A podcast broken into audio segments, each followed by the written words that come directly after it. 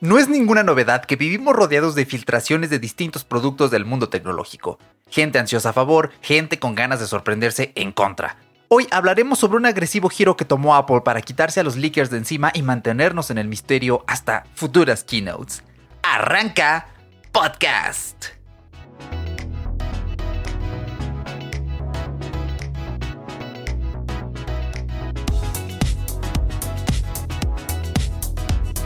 Bienvenido a Fuera de Bitácora, yo soy Erochka y esto es un podcast semanal. Puedes escucharnos en más de 15 plataformas las veces que quieras, cuando quieras poner pausa, ir atrás, adelante, porque el podcast es la plataforma del futuro. Y como acostumbramos, cada semanita con temas relevantes para la comunidad tecnológica de Internet. Es un gusto estar nuevamente aquí. La verdad es que este es mi momento más zen de la semana. La verdad me viene muy bien porque a veces estoy algo depre con esto del encierro, mis achaques y eso. Y la verdad, tener eh, la oportunidad de saber que estás del otro lado, que me estás escuchando, que vamos a charlar de un tema que la verdad son cosas que no hablo con nadie más, salvo con Daniel Bercor y contigo que me escuchas, pues viene bien, ¿no? Quitárselo. Y bueno, esta es una noticia no tan reciente, es más o menos de la segunda semana del mes de junio y ya sé, esto va a salir eh, creo que en la segunda semana de julio, más de un mes pero no noté que se le diera tanto bombo. Y también quiero expresar un poco ciertas opiniones que ya en otras ocasiones he comentado. También quiero pues darle un poco de énfasis en ciertos aspectos. Así que, bueno, ¿de qué se va a tratar el episodio de el día de hoy? Bueno, pues hace unas noticias en varios medios, entre ellos Night Mac, también en Apple Sfera, nos enterábamos que a un filtrador, bueno, más que un filtrador, sí, es un leaker de Weibo, ¿vale? Llamado Kang en China. Ya ves que ellos se enteran de primera fuente porque allí están prácticamente pues, los centros de armado de los iPhones, todo lo que es la fabricación. Y eh, Kang cuenta que de repente le llegó eh, un aviso de eh, abogados de Apple, ¿vale? Y de hecho él dijo, voy a traducir en tiempo real, ¿vale? Lo estoy leyendo en inglés. Dice Kang, creo que mi experiencia con los productos de Apple es objetiva y los consejos de compra deben ser siempre válidos y tener sentido.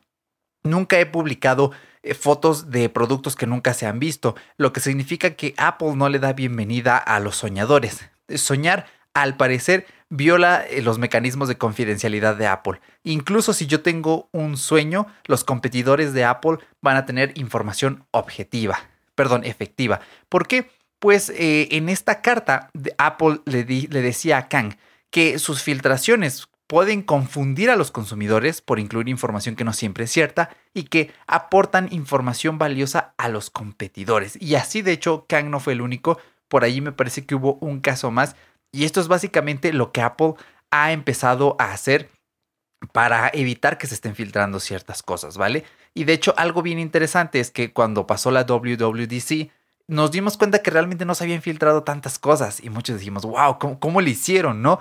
Bueno, pues Apple lo que hizo fue que para evitar filtraciones de sus empleados, voy a leer eh, textualmente del artículo de Apple Sfera, te recuerdo que todas las fuentes van a estar aquí abajito en la descripción, dice, para tener acceso y trabajar con las versiones internas de iOS, cada empleado debe instalarse un perfil en el dispositivo. Este perfil, muy similar al que usamos para acceder a las betas para desarrolladores, determina qué características de iOS estarán a la vista o permanecerán ocultas. Con este sistema, Apple se ha asegurado de que cada equipo quedaba circunscrito a su radio de acción y ha evitado las filtraciones de forma muy efectiva. Y después nos escribe el redactor que yo no coincido para nada. Dice, por una parte, a todos nos encanta saber de los planes de Apple todo lo antes posible. Pues no, yo creo que no a todos nos encanta. Eh, vamos a ver quién lo redactó. David Bernal Raspal. Lo siento, David, no a todos nos encanta. Muchos odiamos saber de hecho todos los planes de Apple antes de que los presenten. Así que así es como ha estado la cosa. Así es como Apple ha estado empezando a hacer una movida, pues podríamos decir un tanto pasivo-agresiva, ¿vale? Contra un filtrador y esperamos que vayan estas medidas a más. Y cómo han implementado hábilmente este sistema en el que, oye, tú eres desarrollador, cuando hagas el debug del código, únicamente vas a ver eh, lo que te toca, no vas a ver más. Y eso está buenísimo. Y bueno, creo que yo ya lo he expresado en puntos anteriores y no sé qué opines tú, pero yo odio las filtraciones y es bien difícil huir de las mendigas filtraciones porque están casi por todos lados. Afortunadamente eh, en YouTube no veo videos de filtraciones, me los salto. sea de la marca que sea, no video que diga, ya sabemos cómo es el nuevo Galaxy S22, me lo brinco, no lo veo. De hecho, creo que últimamente no he visto ya tantos videos de tecnología en, YouTube. He estado viendo más cosas de estilo de vida, pero a veces en los podcasts, chin, me llega una mordida de una filtración. A veces en Nice and Code podcast dicen, pues vamos a hablar de rumores del iPhone. Y yo, no, por favor. Pero bueno, ellos no simplemente se limitan a dar el rumor como tal, sino que ponen a debatir esto es lógico, esto no es lógico, yo me lo compraría si trae esto, si no. Se pone, se pone relativamente interesante, ¿vale? No son así los rumores en crudo como varios videos lo hacen en internet. Y bueno, ¿qué decirte? Em, de hecho, quiero platicarte de cuál ha sido la ocasión en la que las filtraciones me arruinaron por completo una keynote de Apple. Vámonos por ahí del 2017, décimo aniversario del iPhone, todos sorprendidísimos y de repente llega Guillermo Rambo y dice, encontré el icono que es un iconito dentro de ello, es azulito que tiene la forma del nuevo iPhone. Y desde ahí ya todos sabíamos cómo era. Si eso no hubiera estado allí, probablemente la sorpresa hubiera sido mucho, mucho mejor. Y bueno, ese día 2017 vi la keynote como en cualquier... De hecho, creo que la vi antes de ir a la universidad porque recuerdo que llegué a la universidad y un amigo eh, me dijo, oye, ¿ya viste los nuevos iPhone? Esa, esa, era una parte padrísima. Y entonces, pues yo llegué, eh, pues llegué y eso, ¿no? Ahí no hay nada relevante. Pero mientras estaba viendo la keynote, pues presentaron el iPhone 8. Lo vi, dije, uy, qué chulada, qué delicia. 8, 8 Plus, acabado en vidrio, ese color dorado. Un besazo porque está preciosísimo, la verdad. Y de repente, pues todos nos quedamos fríos porque eso es todo. Y de repente sale Tim Cook y dice, and we have one more thing. Y allí es donde entonces dijimos, ¿qué, qué, qué, qué, Y presentaron el iPhone 10. Y ese iconito que nos filtró Guillermo Rambo de iOS en ese entonces era igual, era idéntico. Entonces ese día yo dije, ah, pues es que eso ya lo había visto, ya lo sabía. Y en parte estuve algo descorazonado. En parte, Face ID, increíble, la verdad, eh, ver un belt de esta tecnología fue magnífico. Cuando te mostraban que doblaron el panel OLED para que tuviera las esquinas redondeadas, uy, todavía dentro e incluso con las filtraciones hubo cosas buenas, porque ya antes habían algunos renders de un iPhone todo pantalla, un iPhone con notch, este tipo de, de cosas, ¿no? Ya se venía hablando, pero esa ocasión la verdad es que, pues sí me quedé bastante mosqueado. Dije, wow, qué, pues qué triste. Y así, año a año, no ha faltado el tuitazo donde dice, ya filtraron en Weibo la foto de los, los, eh, pues los iPhone del mockup. O ya ahí vienen los prototipos y estas cosas. La verdad es que es bien difícil esquivarlo. Yo ya, mm, mira, me resigné un poco a que no podemos vivir sin rumores. Esto obviamente por culpa de la gente. Si tú eres consumidor de rumores, yo personalmente te critico. Cada quien puede hacer lo que quiera, pero alimentas una industria que, como ya dije en el inicio, está muy dividida por la gente ansiosa, ¿vale? Porque vivimos en una sociedad de inmediatez, de quiero todo ahora, I want it all and I want it now, ¿vale? Y también pues sabemos gente que queremos sorprendernos, que queremos darle sabor a la vida. Entonces, pues, ¿qué te diré? La verdad es que es... Mm, es un choque, es un choque. O sea, entiendo que rumores que son interesantes, divertidos, algunos, eh, algunos leaks que también lo son.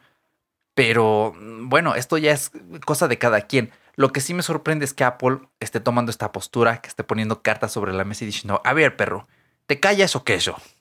la siguiente carta ya no va a ser un aviso, ya va a ser directamente una demanda o algo. Y yo creo que está bien, la verdad.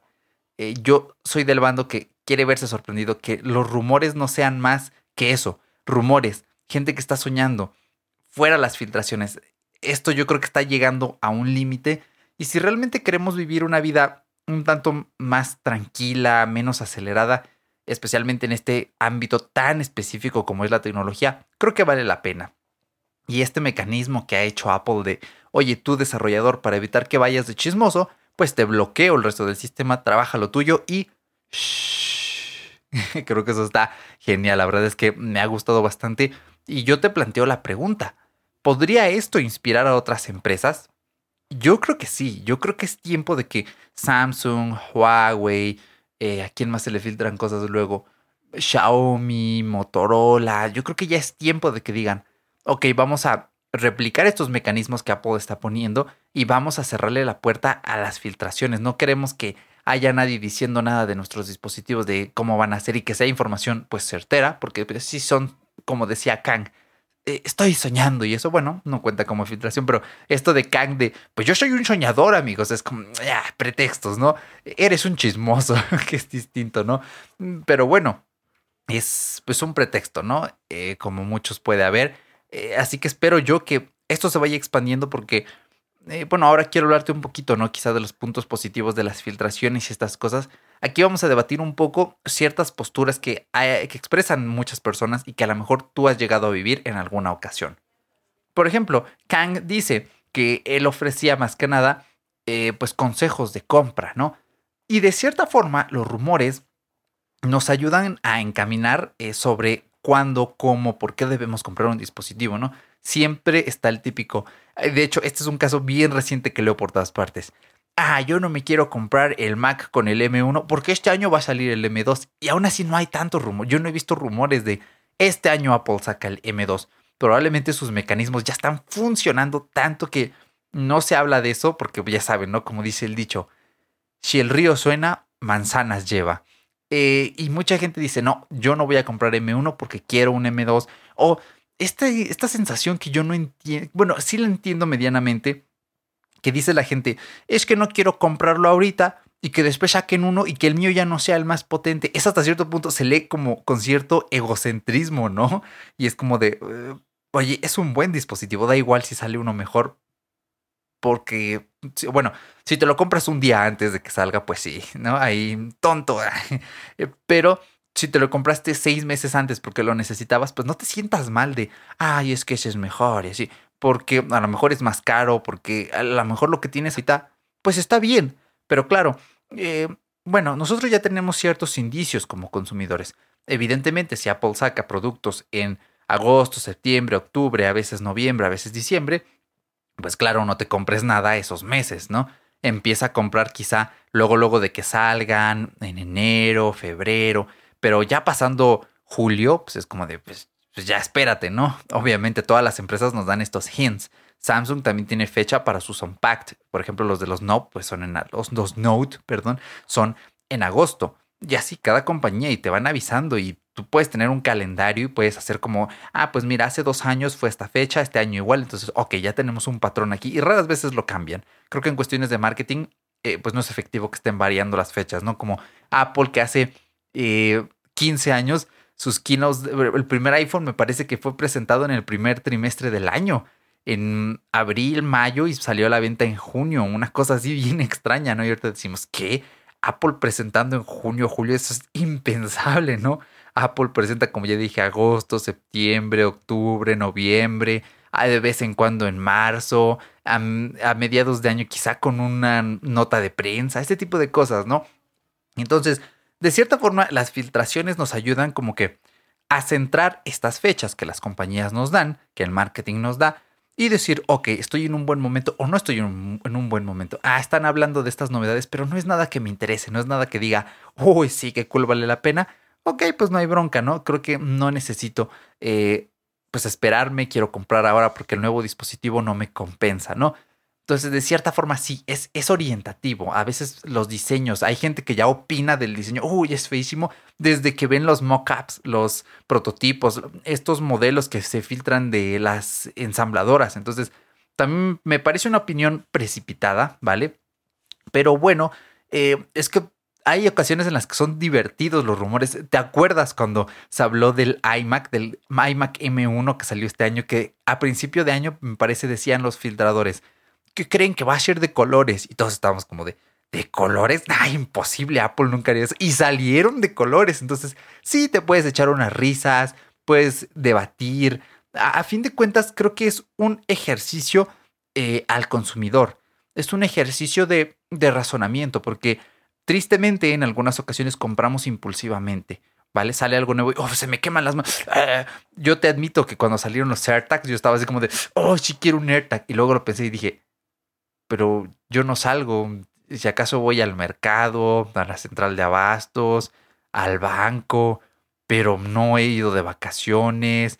ya a la, universidad a lo mejor se me hubiera servido un AirTag, pero afortunadamente eh, pues la UNAM ya dijo, no, carnales, no van a regresar en agosto. Y yo, ay, gracias, voy a vivir unos meses más, no cambien de opinión, por favor, no quiero ir a clases presenciales, auxilio. Y este, y digo, bueno, pues no necesito un AirTag justo ahora.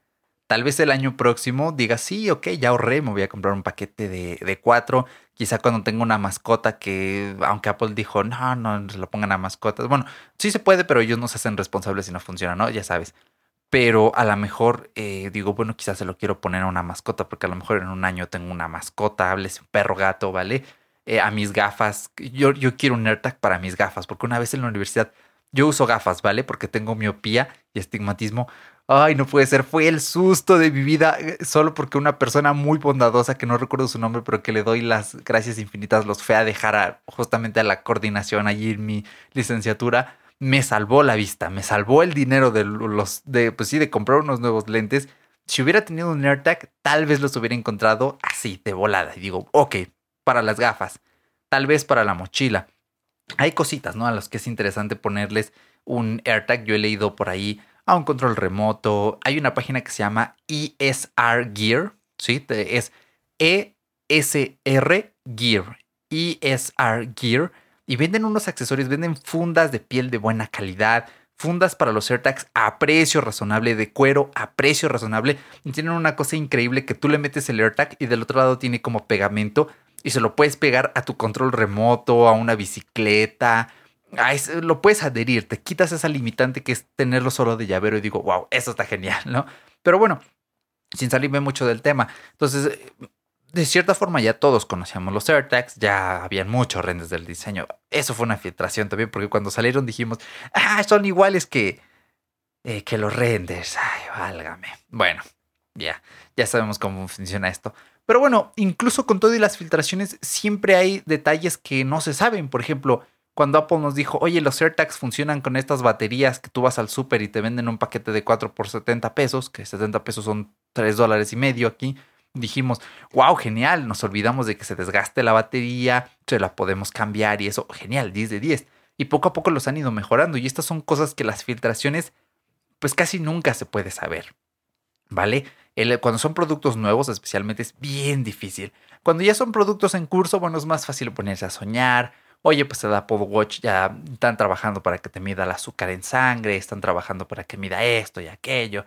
Bueno, mm, tiene, no todo es tan malo, ¿no? Porque siempre hay cosas que de una forma u otra nos llegan a sorprender, ¿vale? Em, no sé si hay algún otro punto positivo más porque no le veo otro punto más, pero em, bueno, quizá anticiparse, ¿no? Un poco, por ejemplo, creo que Minchi Kuo ha estado hablando de, oye, en 2023 los iPhone ya van a tener Touch ID debajo de la pantalla. De cierta forma te ayuda a anticiparte incluso por generación, es decir, vale, pues si en 2023 van a poner esta función, me voy a esperar a 2023, ¿no? Yo, por ejemplo, espero no tener que renovar mi iPhone hasta 2023, eh, porque sería, yo lo compré en 2019, bueno, serían cuatro añitos, no está mal. Y la batería, desde que tengo el iPad, uf, me ha estado rindiendo increíble. Ahorita son las 4 y 6 de la tarde y tengo 85%. Salí hace rato a hacer el mandado y no me lo llevé. Es, es genial salir sin el smartphone, de reconocerlo. Y em, pues, eh, ¿qué te diré? Eh, sí, de cierta forma te ayuda a que vayas planificando, que digas, vale, pues tengo tres años, dos años para ahorrar a que salga este iPhone en específico que tiene lo que yo quiero. Entonces, bueno, esta es una breve lista de puntos positivos. Puntos negativos. Número uno, alimentan esta consecuencia del consumismo que es querer saberlo todo. Indudablemente, mira, las filtraciones son como los chismes de las estrellas de TV, pueden ser de tu país, las estrellas de películas de Hollywood. Es el morbo de la gente, ¿vale? Y este es un asunto bien complicado que, Dani Berkor, si estás escuchando esto, deberías hablar de por qué la gente tiene morbo en el mundo tech. Creo que sería un tema súper interesante. Te arrojo ahí, tú que puedes abordar esto con más ciencia psicológica. Te dejo allí la sugerencia del tema. Y pues más que nada es, eh, ah, como ya mencioné hace rato, ¿no? Esta sensación de inmediatez, de querer saberlo todo, y se vuelve eh, pues ya incluso una obsesión. Y la gente que hace videos de filtraciones obtiene, pues ahora sí que aplican un, un eh, quiero visitas, ching... Madre. Entonces, ¿no? Este tipo de, cosas. Em, y es a lo que voy, ¿no? O sea, es una industria extraña porque se alimenta, ¿no? Un poco de este morbo de la gente, pero tarde o temprano es que es, puede llegar a su propia autodestrucción, como ya lo estamos viendo ahora que Apple anda ahí amenazando. Ay, perdóneme, miren, ya me estoy enardeciendo. Em, entonces, eso es un punto negativo que sigue alimentando la ansiedad de la gente. Entonces, oigan, respira y bájale tantito. No necesitas saber todo. Yo creo que las sorpresas son, pues ahora sí que las mejores sorpresas son las que sí son sorpresas, las que no sabemos. Y eso está genial y yo creo que debemos atenernos pues a esperar, porque a fin de cuentas, en parte las filtraciones, y esto es una suposición mía, responden a cierto sentido de vulnerabilidad que siente el consumidor. El consumidor ha olvidado que él tiene un gran poder porque él decide qué compañías ganan dinero y qué compañías no ganan dinero. Si tú dejas de comprar un producto, esa empresa tiene una potencial pérdida, ¿vale? Y a veces se nos olvida esto. A veces se nos olvida que estamos casados con ciertos productos, con cierto software, con ciertas empresas. Siempre está bien, como ya lo mencioné en el episodio de cómo mis amigos de Windows, experimentar, decir, bueno, hoy voy por aquí, hoy voy por acá. Sé que cuando hablamos de Apple en este punto es bien difícil porque el ecosistema, pues sí, eh, te restringe. Vamos a ser eh, bien claros, es una medida de marketing para, en parte, es una medida de marketing para tenernos amarrados, pero en parte son innovaciones tecnológicas que son bien difíciles de encontrar bien hechas en otros lados, ¿no? Pongo de ejemplos Universal Control, que, o sea, con un solo mouse controlar el iPad, hacer drag and drop, utilizar la tecnología de AirDrop, es una chulada tremenda. El Universal Clipboard, que tú copias algo en el Mac y en el iPhone lo puedes pegar, eso está increíble. O sea, entre el iPad y el iPhone funciona increíble. Son cosas que están muy bien, que son meramente desarrollo tecnológico que está genial, pero obviamente también el marketing hace de las suyas, ¿no? Y en casos como los de Apple, bueno, si hay cosas que se pueden hacer como consumidores, como de, oye, me, compré el iPhone 11, me ha sacado dos, tres generaciones sin grandes cambios, yo no te voy a comprar nada. Ya me esperaré a que mi iPhone tenga cuatro años y le cambio la batería, a que, eh, no sé, ya no me lo actualices en software, que últimamente han sido siete años, ¿no? Yo no te voy a comprar nada en siete años si tú no me sorprendes antes. Eso se puede hacer. Oye, mi Mac sigue funcionando, yo no te voy a comprar ninguna otra hasta que esta no deje de funcionar. Mi iPad sigue funcionando como la leche, dirían nuestros hermanos ibéricos, pues yo no lo voy a cambiar. O sea, dentro de todo hay, eh, ¿cómo decirlo? Hay ciertas ventanas de acción, ¿no? Oye, no, no me gustan los AirPods, no me quedan, no me convence el precio, pues no te voy a comprar a ti, me voy a ir con los Sony, ay, qué delicia, los W el WF1000XM4. La otra vez lo escuché en inglés. Si en español te parece largo el nombre, en inglés es increíble. Es una cosa tremenda. No lo quiero decir ahora porque me voy a equivocar. No estoy concentrado correctamente, pero brutal, ¿eh? Eh bueno, a mí me gustan tanto los AirPods, pero los Sony sí son mejores, pero no han salido. Siguen siendo los AirPods Pro de hace dos años. Entonces es un poco injusta la comparativa. Apple ya es tiempo de sacar unos nuevos AirPods Pro que la peten y que aprovechen el codec ALAC. Eso va a ser off ya me ganaste si haces algo por allí. Pero bueno, o sea, hay un margen de acción. Si eres usuario de Android, pues la tienes todavía mucho más fácil porque a menos que estés muy enganchado con la capa de personalización de tu empresa favorita o tu empresa actual, realmente puedes cambiar de dispositivo. Si usas Windows, puedes cambiar. Si haces mal y compras laptops, no compres laptops, pues bueno, puedes comprarte una de otra marca. Si haces bien y te armas tu propia PC, aunque este año es difícil armarse una a buen precio, pues no te convence Nvidia, pues compras una gráfica de AMD, no te convence Intel, compras una AMD, no te convence Noctua, bueno, pues compras eh, a, le compras a Cooler Master un sistema de refrigeración. Realmente eh, quiero que esto lo recuerdes bien y siempre se lo menciones a la gente. Tenemos un gran poder como consumidores y no debemos olvidarnos de ello. Y por ende, yo como consumidor, yo Erochka consumidor, te digo, yo no veo filtraciones porque yo no necesito estar ansioso ahí diciendo, ay, ¿con qué me va a someter Apple ahora? Pues no, porque simplemente si no tengo dinero para comprarle, pues no le compro. O si sí lo tengo, pero no me convence, pues no lo compro y punto, ¿vale? Así de sencillo. Entonces, esto es como cerrando un poco este punto, ¿no? Em, los rumores alimentan este sentido de inmediatez y ah, también alimentan esta, eh, esta percepción de debilidad que tenemos como consumidores frente a las grandes empresas específicamente tecnológicas, porque claro, pueden haber, supongo que la gente que es muy fan del mundo automotriz, pues verá rumores de, de Audi o rumores de Chevrolet o rumores de, pues de no sé, de cualquier empresa de autos que filtre cosas, ¿no? Supongo que suele pasar también. Eh, así que, bueno, es para que te empoderes también como consumidor, porque realmente eh, pues no, no estamos sometidos, ¿vale? El, mundo, yo entiendo, hay personas que son muy partidarias de esta paradoja de creemos que somos libres y no somos libres. En parte yo también eh, lo creo, al final el sistema es un círculo vicioso, eh, pero dentro de él podemos vivir con relativa libertad, ¿vale? Entonces, no olvides esto. También mencionar, pues que obviamente los rumores, este es el más directo, afectan a las presentaciones, afectan la manera en la que nos relacionamos con esa nueva información, afectan la manera en la que nos relacionamos con la comunicación oficial de una empresa. O sea, no es lo mismo llegar a la WWDC, ¡wow! Modo focus que, ah, sí, eh, oigan, pues ¿qué creen? Cuando salga la WWDC va a tener un modo en el que tú, es un no molestar avanzado en el que lo cambian. Ay, sí, modo focus, ya lo había visto. Lo ves, no es lo mismo, ¿no? Porque ya, está, ya estamos previamente anticipados. Realmente, eh, hablando un poco en el ámbito de la comunicación, ya existe, eh, ¿cómo de explicártelo? Ya existe una mediación porque nosotros ya hemos mediado esa información y únicamente al momento de confirmarla, pues ya no somos sorprendidos, ya no existe un intercambio creativo, genuino de esta información, porque ya era algo que habíamos, eh, pues ya habíamos sabido antes y no precisamente de una forma ni muy creativa ni muy genuina. Entonces, sí, suele afectar la experiencia eh, del consumidor. ¿Vale? Yo creo que, por ejemplo, una de las empresas que mejor sabe hacer estas cosas es, Sony, ¿no? Desde la generación pasada que es, aquí está el mando, pero la caja la vamos a ver después.